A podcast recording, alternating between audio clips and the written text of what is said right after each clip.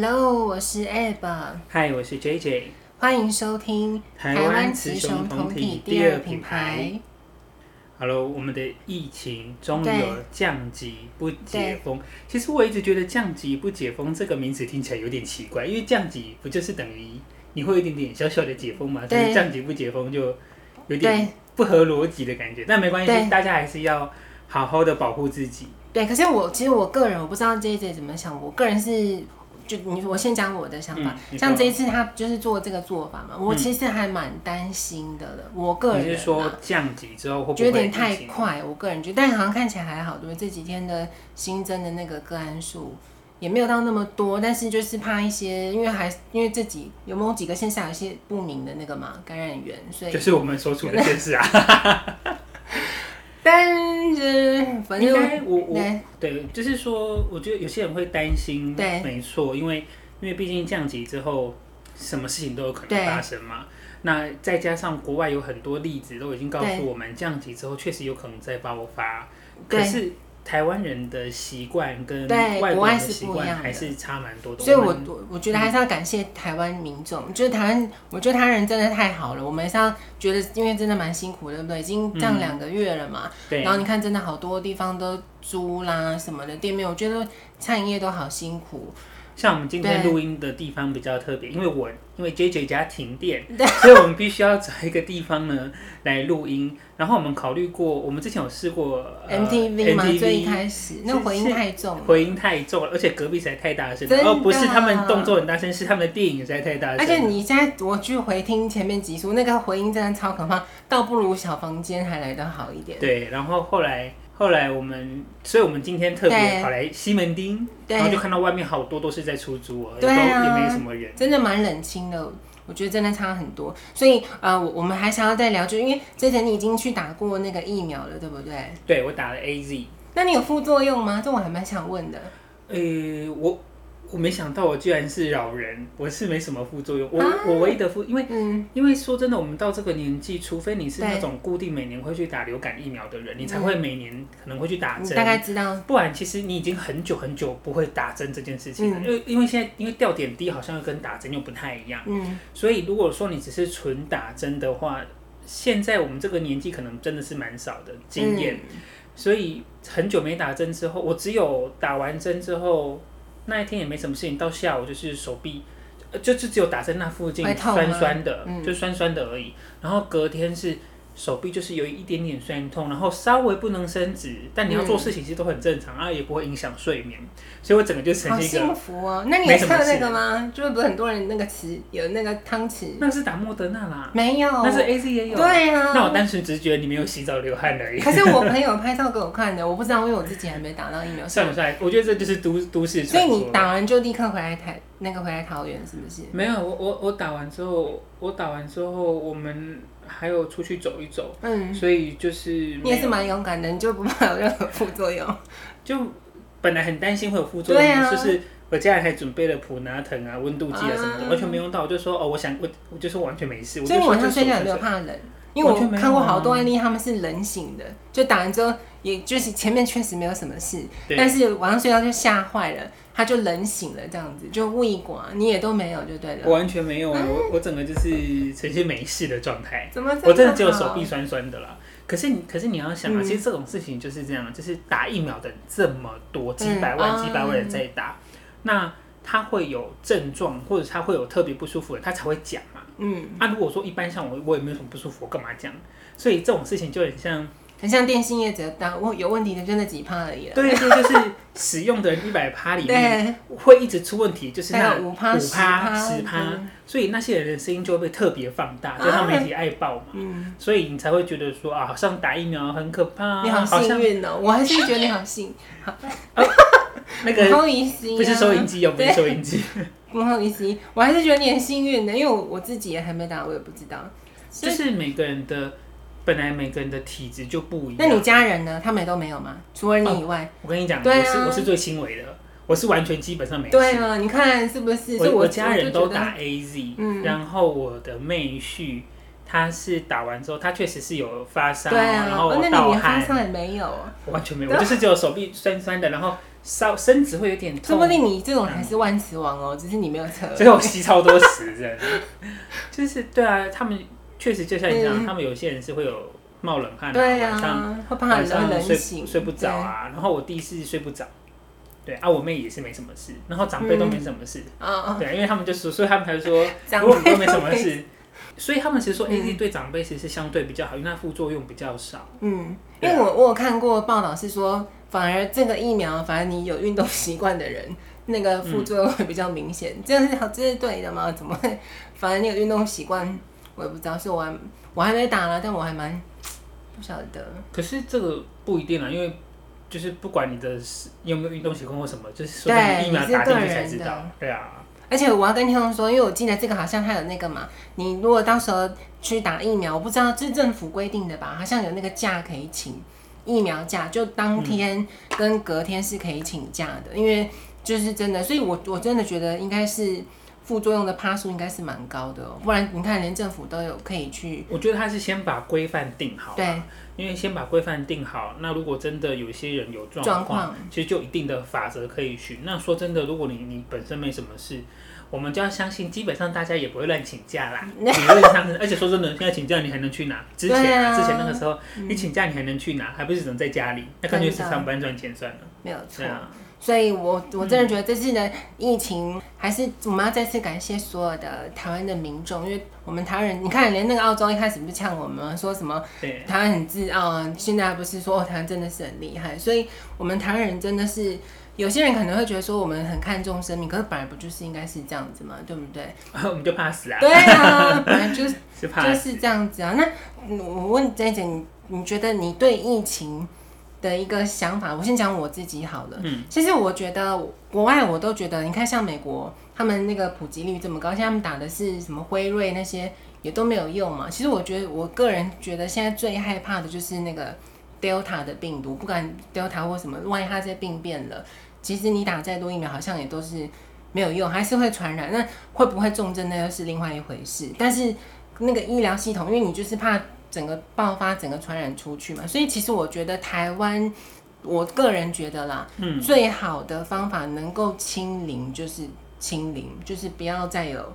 但是蛮难的啦，以现现阶段来说。但我觉得台湾是有希望，就是保持清零，然后。边境守好，台湾我觉得它应该是这样，就保持清零，然后边境守好。所以你是属于，所以你是属于清零派，派对，我是清零派的。我是属于，就是我们要对打疫苗，呃，我们要回复生活，因为我们不可能管你一辈子。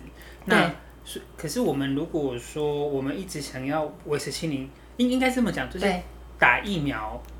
之后你本来就会感染，对，这是很正常，不可能百分之百不感染，对，它一定会感染。我们我们就先假设它是一定会感染，那只是说它感染之后，你就变成说你可能只是小感冒，没没没什么事情，那你不会转重症，那可能还是会有一非常少部分人转重症，可是那个转重症就变成说是我们的医院可以负担的，嗯，那在这个状况下，我们才有办法重新开国门，重新跟。国际接轨，因为毕竟有很多我们，毕竟我们是个岛国，我们要跟很多国家经济来往什么的，对，所以我觉得，我觉得可能一直抱着清零这，就是我我我我不太知道我们之后要怎么去让大部分的民众知道说，好，接下来我们要开喽，嗯，接下来我们可能好，我们大家都疫苗大概都打了八九成了，然后我们接下来国门要开了，我们就要放出去让大家去感染，对，然后。每天确诊数，如果说可能每天就五千、六千、一万的时候，要怎么去？对啊、民民众会不会担心？或者是或或者是我们其实应该要从现在就开始宣导说，其实打疫苗之后会感染，对，是会感染的，但是我们的死亡率。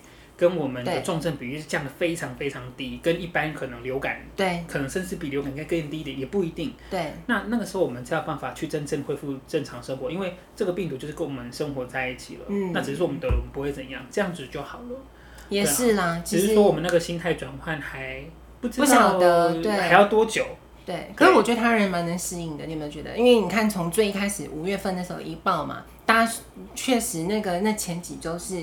你也感觉到大家都吓坏了，但是后面你也觉得哦，每天都 数量都这样，大家好像也都是有一段时间后就有点想说，嗯、呃，算了啦，反正就是这样子嘛，对的感觉，对，那你就是把自己的生活顾好，把自己的卫生清洁做好，这样子就好了，对，所以呃，最后我们还是希望大家一定要，虽然说现在已经趋缓，但是一定要记得还是要戴好口罩，因为这个其实也是保护自己，也是保护别人这样子。那我们这一集呢，我们就要开始聊我们这次这一集的最大。现在想要进入重重点了吗？因为还是要跟大家宣导一下那个嘛，那个，因为我哎、欸，最近走在路上还是真的蛮多一些北方都不戴口罩，你有没有发现？他们就直接大剌剌开始抽烟了，因为之那个时候蛮蛮严谨的嘛，但现在就。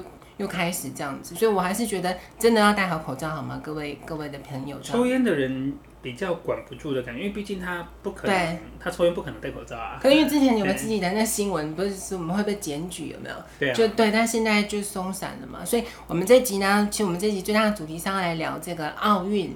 这次我们的这个奥运，虽然说已经八月八号那个奥奥运就已经结束了这样子，嗯、但我觉得这次的奥运是非常特别的，因为这次的奥运呢。我目前去查到那个资料，它是有史以来有最多的这个跨性别者去参加的一个奥运。光我那个时候看到统计，就有一百八十名的这个跨性别者可以参加资料。那我们等一下要去跟听众分享说，这个奥运它针对跨性别开放的这个小小的这个流程这样子。那姐姐，你有看这次的奥运的这个赛事吗？欸，我先问你，奥运这件事情，你你是这一次才开始关注，还是你每一届奥运？就是可能近十几年奥运都有看。我我要老实说，这一次他不是说我台台湾创下二金四银六铜，嗯、是有史以来最好。我想说哈，他以前这么不好吗？我一直以为台湾，因为我觉得在数量好像我个人我不知道，听众也可以骂我没关系。我想说哈，原来那个台湾这样子已经是最好，因为我一直都以为台湾是蛮厉害的。我觉得不会，我觉得观众不会骂你，因为说真的，大部分的人都是可能是跟我这样子一日奥运名，或者是一届奥运名，嗯、因为像我自己很喜欢，我自己是很喜欢看这种球类。呃，哦、我喜欢看奥运，我喜欢看这种大比赛。嗯、所以本来在疫情之前，就是那个时候知道东京要办奥运的时候，对。我就一直在准备，说我一定要想办法去现场看，因为我实在太想去现场看看了。哦、那我看奥运的经验应该是从两千年雪梨奥运的时候，所以大概是二十一年前，大概是十几岁的时候就开始看。所以你是在家里时候看的？在家里，当然当然当然是在。有没有任何一件你都还没正式前往过？是日本本来想说要去。对啊，因为小时候小时候没有办法去嘛，而且说真的，呃，因为哇，你好热衷哦！我很喜欢，因为我喜欢看那个开幕式，哇，所以那个时候，嗯。我我我从有印象是从两千年的雪梨奥运我就开始看，嗯、那因为因为我们跟雪梨的时差不没有很多，我们好像才差一两个小时而已。这么厉害哈？对，所以我这个时候就有看他的，对对对，对我们的时差不多。那今年东京奥运之所以台湾会这么热，除了我们的选手表现很好之外，对，其实有一件事情很重要，就是没有时差这件事情。是没有时差吗？现在已经没了吗？我记得基本上是快，应该是说就算是快或慢一个小时，这个对我们来讲时差都算是很小，对对对，因为不会像之前什么里约奥运那种，在在地球另外一边。或者是像，其实我觉得下一届的巴黎奥运应该理论上也还好，因为就差六个小时，嗯、勉强还可以，啊。可以，对。但是如果像是在下下届去洛杉矶那种日夜颠倒，那，种热度就会有差，因为就变成说，可能他们在比赛的时候你在睡觉，嗯、你就早上起床就看到哦，我们的选手赢了什么的，嗯、可是已经就是睡过去了，了对，你没有办法参与这样子，所以，所以那个时候，嗯。呃，就是我那个时候从两千年开始看这些开，我因为我我很喜欢那个开闭幕的感觉，啊，比赛的话就看跳着看这样。对，就是你哦，你还是会选择你喜欢的球类，就对。对啊，就是我喜欢看体操嘛，嗯，我觉得体操很好看啊，呃，水上芭蕾很好看啊。然后，但水上芭蕾台湾没有，对不对？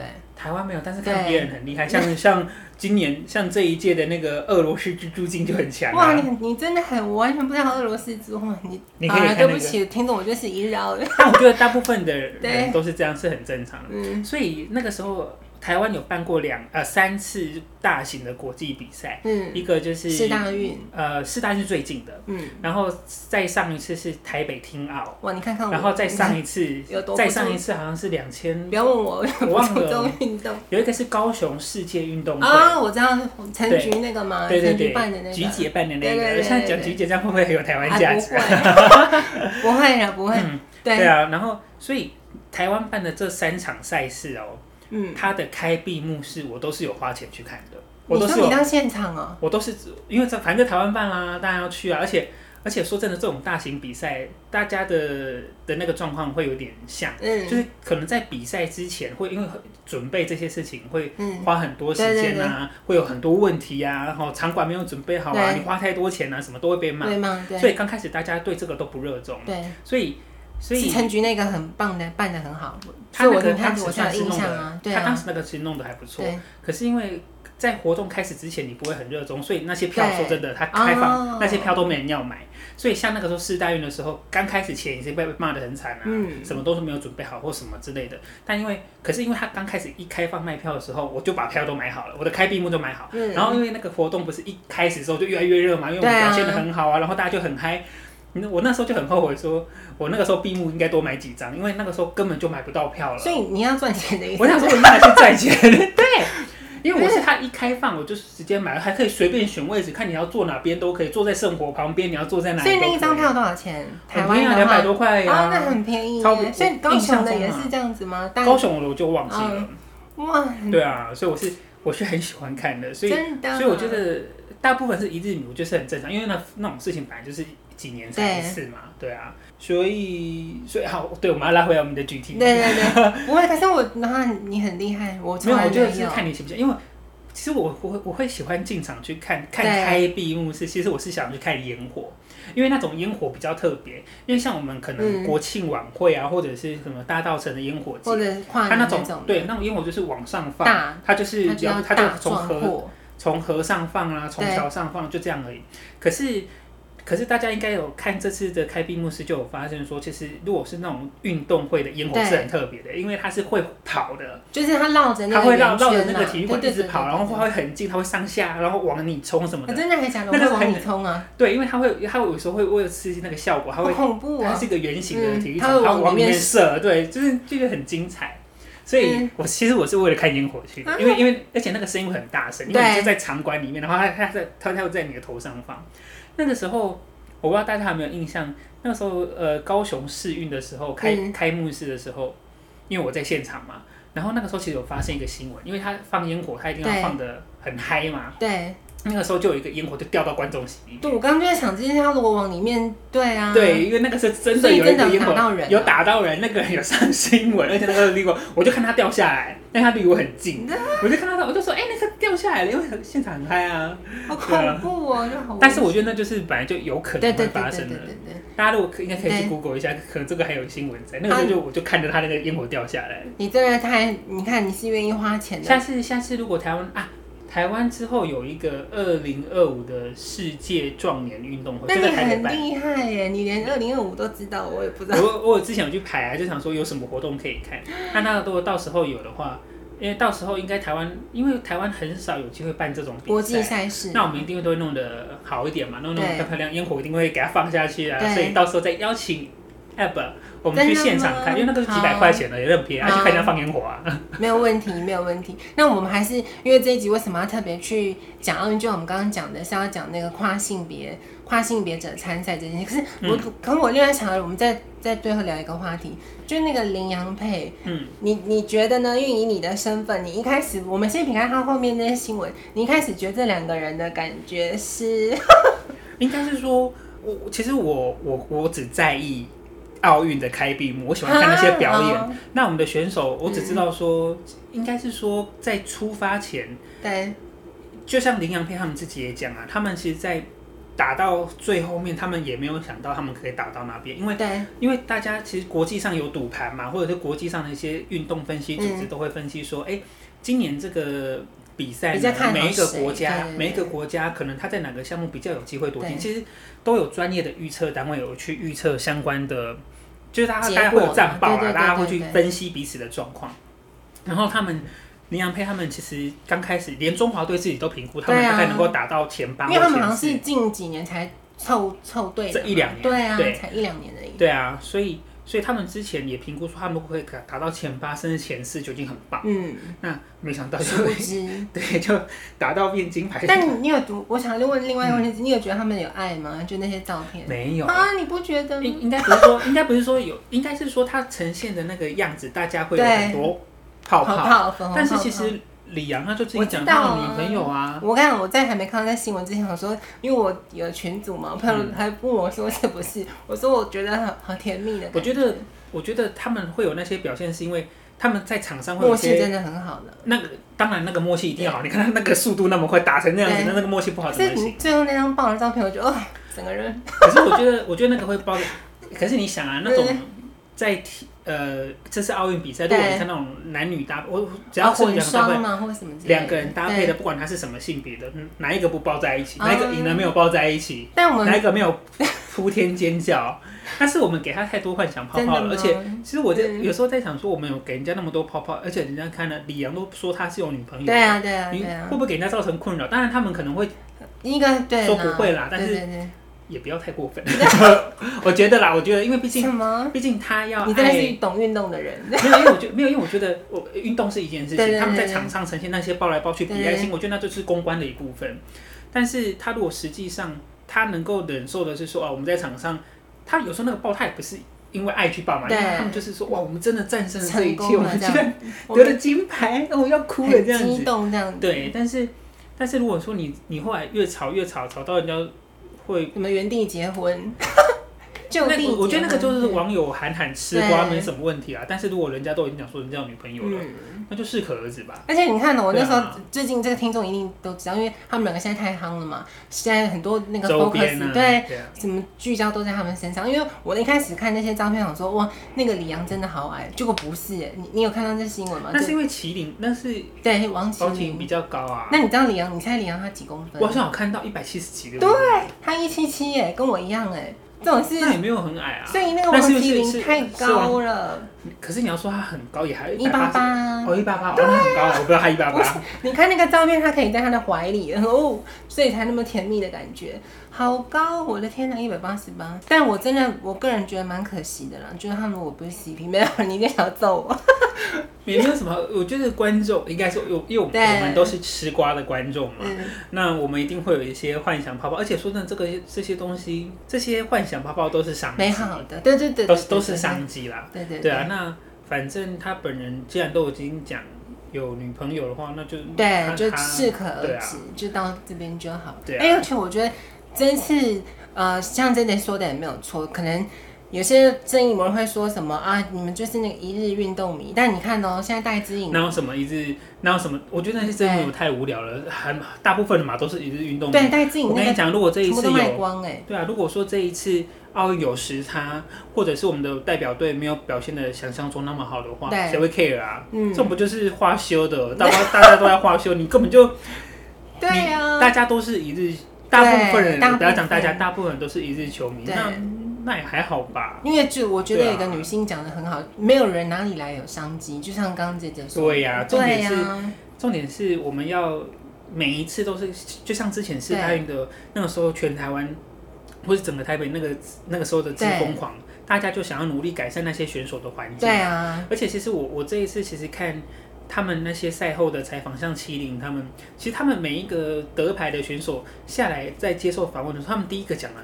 都不是他们自己，他们都讲说，我的教练、我的陪练员、我的那个养护师，就是帮他照顾伤口的那些。那现在他们薪水要加薪，他们其实我看了几好几个，他们都一直在讲说，他们需要加薪，他们他们的钱太少。我们选手，毕竟我们已经打到这么厉害了，我们的钱基本上都不会太差。对，可是基层的人，他们是需要更好的，因为他们等于是底薪的工作了，他们就跟他们。就等于他，他们就临时，因为当死薪水的感觉。那偶尔选手表现好，他们才有办法领奖金这样子。可是应该要想办法让这个产业，这个产业的让它变得是一个相对高薪的工作，大家就愿意投入啊，去养，去去照顾这些运动员，给他们更好的后勤。甚至是因为现在的比赛，现在的运动都是属于科技运动嘛，对，你一定要有很多分析师去分析别人的数据啊，就大数据。对啊，然后别人是怎么打的，我们怎么打，我们要怎么赢他这样子。那才是重要的。真的很专业，我觉得是这样子啦。我不是只有看烟火而已哦。不是，你真的很专业。你看，你连那个访谈，你我也没说对不起啊，我也没去看那个。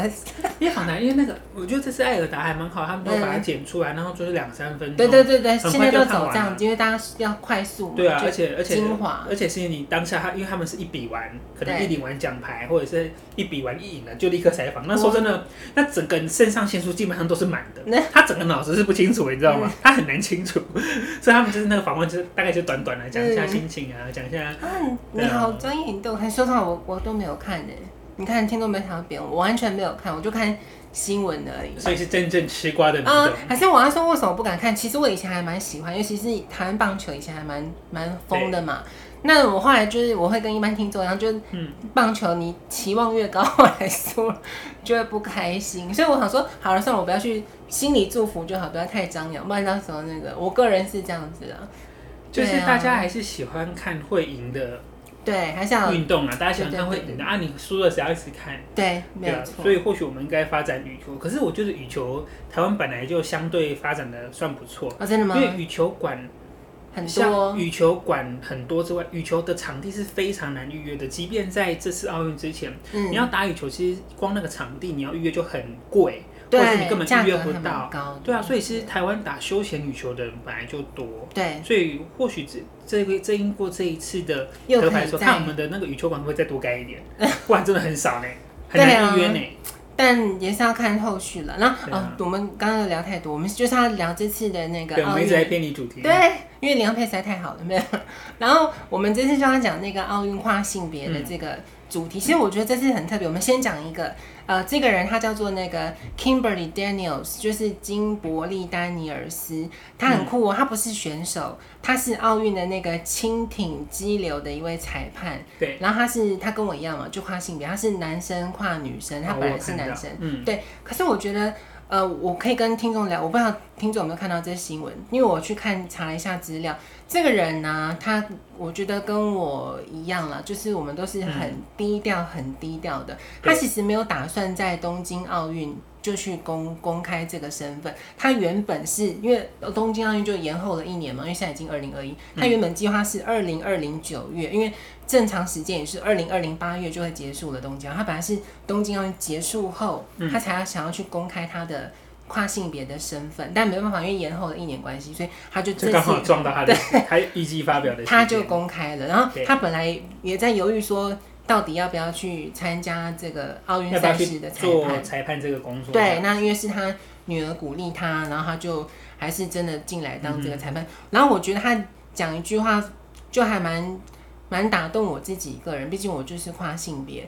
因为他那个时候就，因为他跟我们就说实话，我觉得跨性别都会这样，就是担心一些异样眼光。嗯、那他就是跟工作人员说，因为那时候有采访嘛，因为他的身份暴露了，他就说他只希望说一般大众把我们当做是人就好。其实我我说实话，我自己因为我是跨性别，然后我自己的理念，我也想要跟所有听众说，或者是跨性别，我觉得。呃，我我的想法，等下 JJ 可以评论看，嗯、可能你会觉得极端，可是我要说一句实在话，不管今天是同志，你叫人家叫同志，或同性恋、跨性别、双性，我觉得对我而言，那些都不是不是什么称呼，我们就是人而已。你管他喜欢男生女生，他爱讲就是人。我们没有，是他想当男生女生，对，跟跟你什么关系？但是我们只要没有去杀人放火，没有去偷啊抢的，就是人，就是这么简单。就跟这个蜻蜓的人、嗯、说，我觉得那些叫你同志好，叫我跨性好，那些都是我觉得啦，说实话就是小标签，嗯，因为你就是在分类啊，把人类分门别类。但我觉得这个都。对我个人，我觉得哦，就是人就这么简单。我今天就是要扮成女生，就是扮成女生。所以这个是奥运的第一个，它是史上首位的那个跨性别的参加的裁判。对，然后官方的这个工作人员。然后接下来我们就要讲的也是最近的那个新闻的焦点了，就是一位那个也是跨性别，他也是男跨女，那个哦，纽西兰的那个举重选手这样子。其实我觉得我后来去查了一下他的故事啊，我真的觉得嗯。有些人可能觉得说跨性别真的还蛮辛苦的哈，嗯哼嗯，说实话是，尤其你看，再加上他如果说又成为媒体的焦点，因为这位呢，他叫做这个呃劳雷尔哈伯德，这个他是纽西兰，他这次参加八十七公斤级的这个女子的举重选手。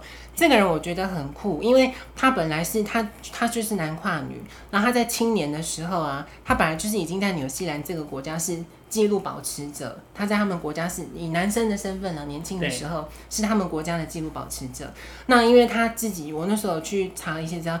他有受访哦，我觉得他讲一句话也是也是蛮打动打中。他就说他喜欢这项运动，他喜欢举重，嗯、可是因为他的心理状态，他是女生，那他会觉得整个环境跟社会，如果他坚持这个运动继续下去的话，对他个人的心理，他要去追求他心理层面的这个女性身份，他会觉得非常的难受，就是可能有点不搭了，不晓得怎么去调试这样。受训的时候。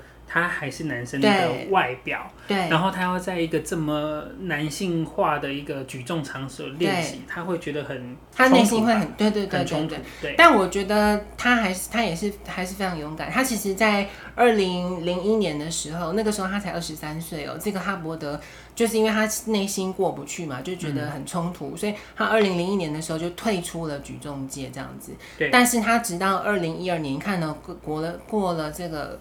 隔了十一年，他二零一二年的这个这段时间，他就已经，因为他去找自己嘛，他为什么要退出举重界？就是他要去做自己。对，他二零一二年就已经完成好手术了，就变性手术，他就真正是女生。他还有重新恢复了再参加这个比赛。然后我就觉得真的是很辛苦这样的身份。他后来二零一二年回回来比赛嘛，然后二零一七年他在他们的就纽西兰国家拿到了三项冠军，但就是。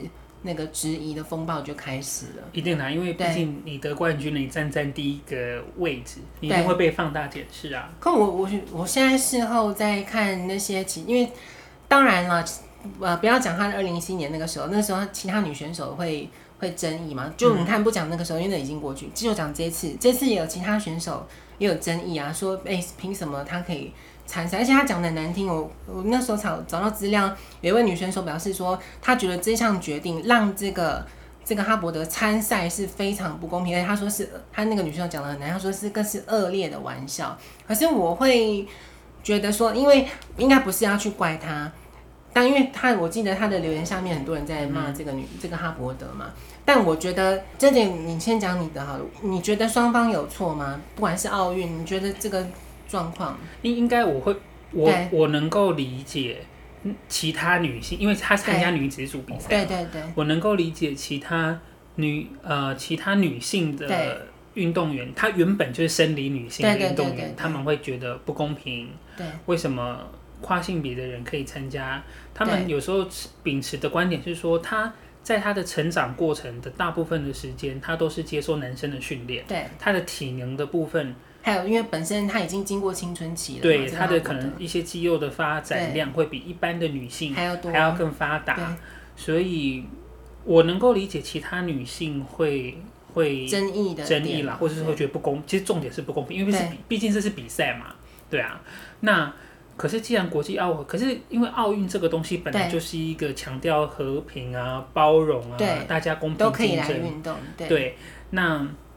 既然他平等啊，他讲究他讲求的是平等，那当然在跨性别这件事情的拿捏上，他我觉得他们是处于一种比较包容跟博爱的方式。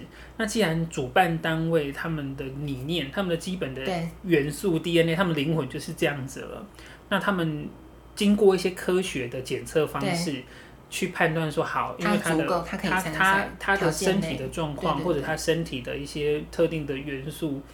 他他是可以低于那些标准的话，她就是可以算女子组的话。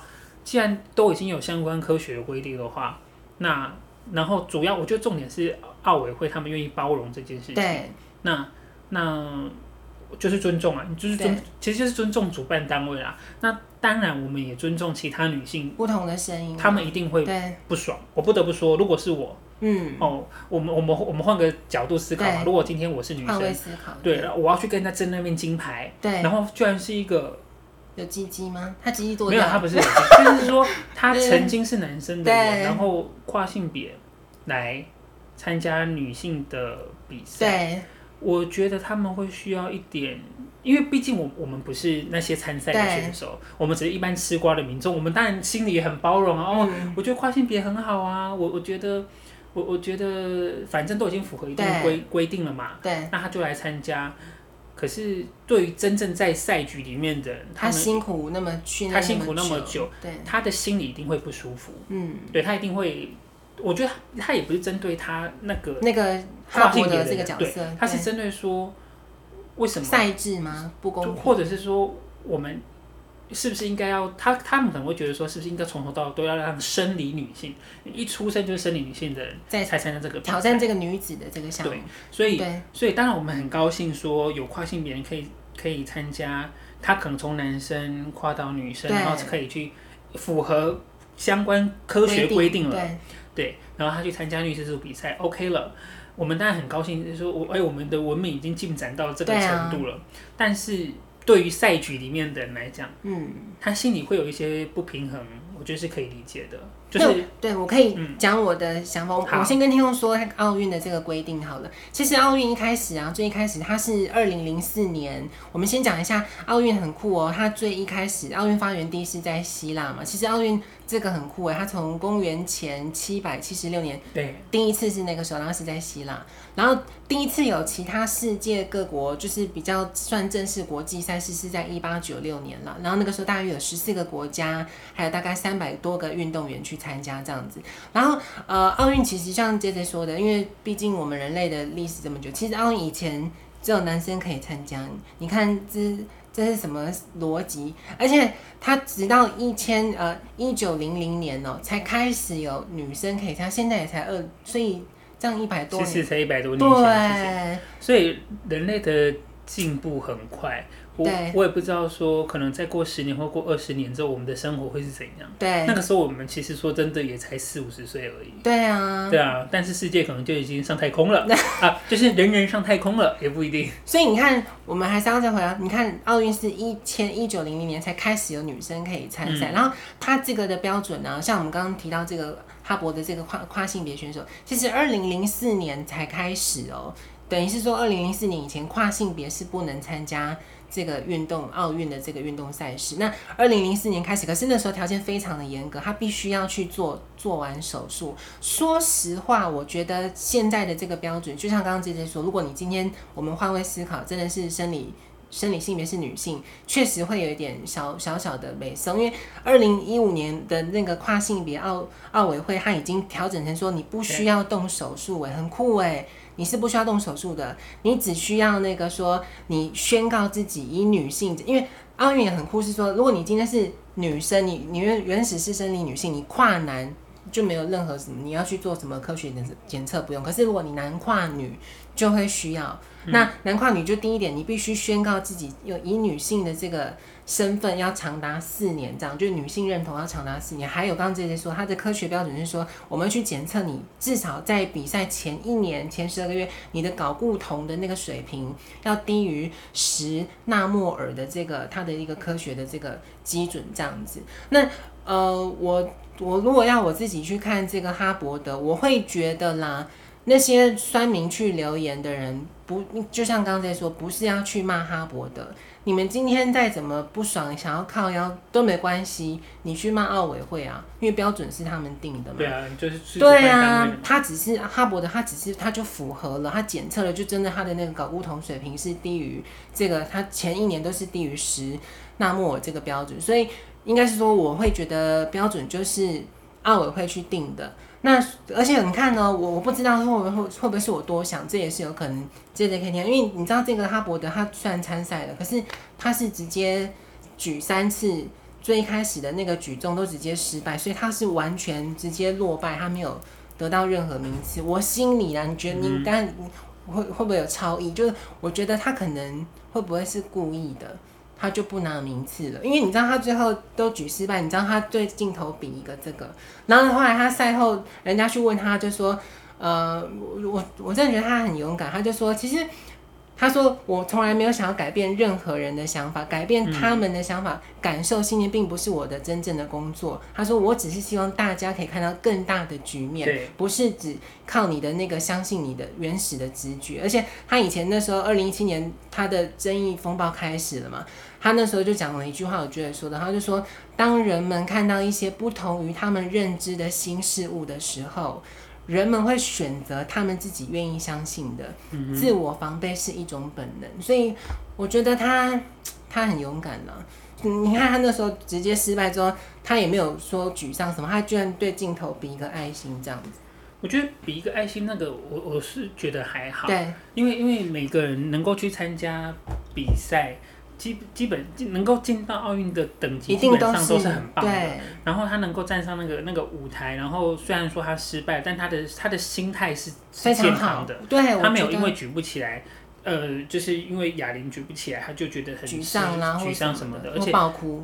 对啊，所以这也就是其实这个，如果要再讲，又又要讲一些，就是说运动员的心理的素质非常的重要。他他其实很重要，是他要享受比赛。嗯，他他压力很大没错，但他也要享受这个比赛。对，去去努力这样子，他才有办法表现好。所以，呃，虽然说他是就像我们的那个举重女神一样啊，对啊，他虽然说想要破自己的记录，虽然说最后一局他失败了，对对对对，对，但是他倒他倒下来是笑的，很多甜呐，他也没有哭啊，对对？他多开心啊，对啊，所以我可爱啊。我真的觉得，而且你看哦，刚刚在讲说其他人争议，好了，这我大家可能觉得我都在帮哈伯德讲话，但因为说实话，你真的去争议他的身份，哎，他四十三岁，他我查到资料，他竟然比这一次比赛的第二年纪大的人举重，就单纯举重还大十岁，对，他 年纪真的是相对，对啊，所以好了算了，反正。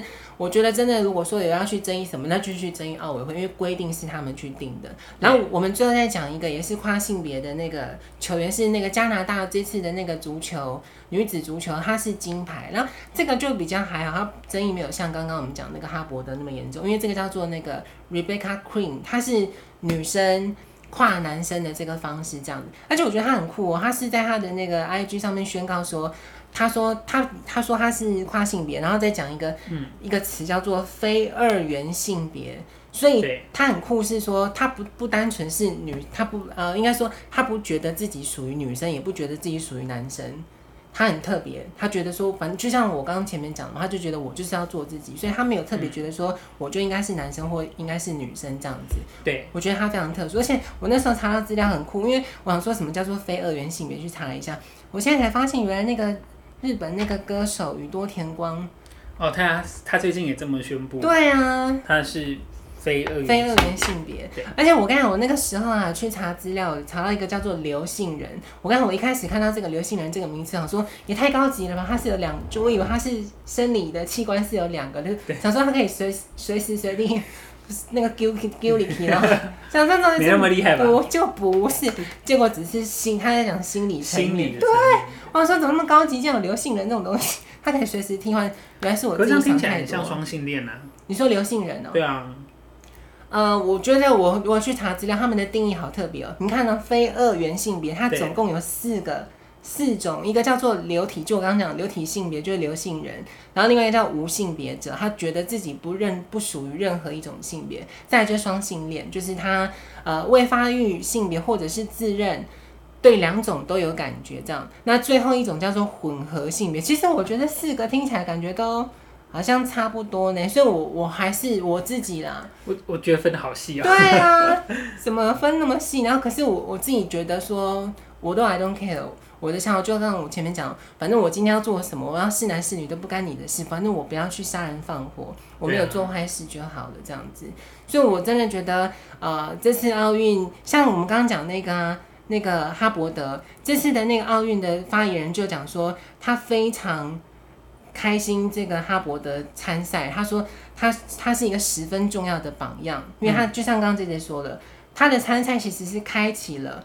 这个关于包容性的一个讨论，这样子。对啊，反正就是每一届的奥运，就是有一些新的议题去冲击，让大家，其实就是让大家讨论啊。对。讨论说，哎，我们是不是可以在往这个方面做，那他有可能会失败啊，他也可能会成功，但是就是开启这个讨论的可能，这样子让大家去认识。你有意见有交流，就会有新的东西出来。对，对对。所以我还是觉得，呃，我自己啦，我身为跨性别者，我觉得我我能够生下来在台湾，我还蛮开心的，也算幸运这件事。因为台湾就是你看各方各面，你说很极端的也有，那就是要要有意见交流，才会到造就我们台湾现在是亚洲第一个。可以去做同婚的这个国家这样子，所以还是要感谢大家。那我们这集就说在这里了。好，没有错，我们这集就说在这边。好，那我们下一集开始就要再去聊那个我重返职场的工作了，这样子。好，就谢谢大家，拜拜，拜拜。